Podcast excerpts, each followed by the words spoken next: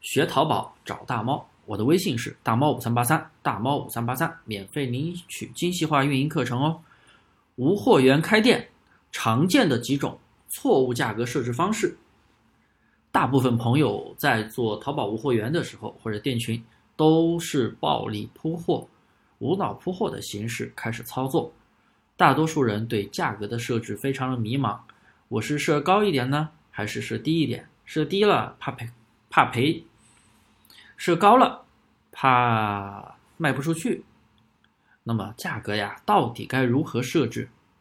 我总结了几个大家常犯的一个错误的设置方式，我并附上了错误原因还有解决方式。今天来讲第一个原因。很多朋友会用折扣软件全店固定折扣去设置价格，这是一个错误的方式。大部分朋友啊，采集宝贝到店铺里边，先对宝贝的一口价乘以一个一点几倍，然后再统一打一个几折。这种处理方式非常的粗糙，会造成有的宝贝会比上家多几块钱，有的宝贝。却比上家贵很多。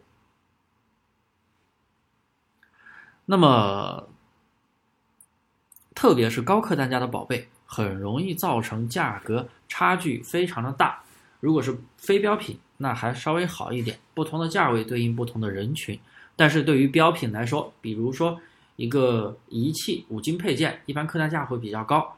假如正常的市场价在两百块钱。然而，你通过这样的一个方式，把价格却提到了两百七，因为你没有办法去计算你店铺宝贝有的价格高，有的价格低，因为你做铺货嘛。那么，按照这样的一个全店折扣，先提价再打折的一个方式，肯定会造成有的价格设的特别的高，有的价格可能就高那么一点点，一丢丢，导致你的利润就很低。有的就是看着好像利润很高，但是卖不出去啊，完全高于啊市场价。就像刚才我说的那个五金配件。本来的一个实际价格是两百，然后你通过这样的方式不小心把价格设置成了两百七，或者三三百，那么完全高于咱们的一个市场行情，对于消费者来说那是不会再买单的。所以全店折扣还有一个不好的地方就是所有的宝贝都是统一的一个折扣，如果你想进对单个宝贝进行调整折扣，比如说你的货源涨价了，你没有利润了，你必须调价格。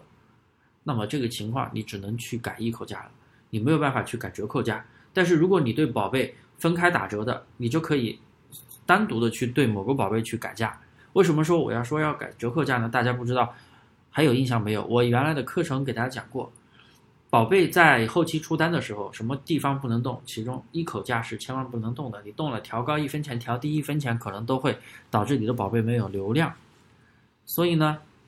我们就用一个折扣的形式去处理价格，但是你如果用全店统一折扣，全店五折，全店六折，那就没有办法对单个宝贝打折。你去改这个折扣，那全店所有的宝贝的价格都变了。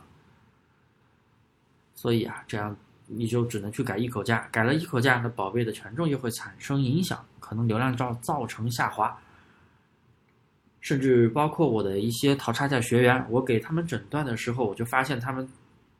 会做一个全店折扣，但是我的课程可不是这样讲的。我课程是单独对某个宝贝去打折，因为我们的宝贝数量比较少，所以并不麻烦，很好管理。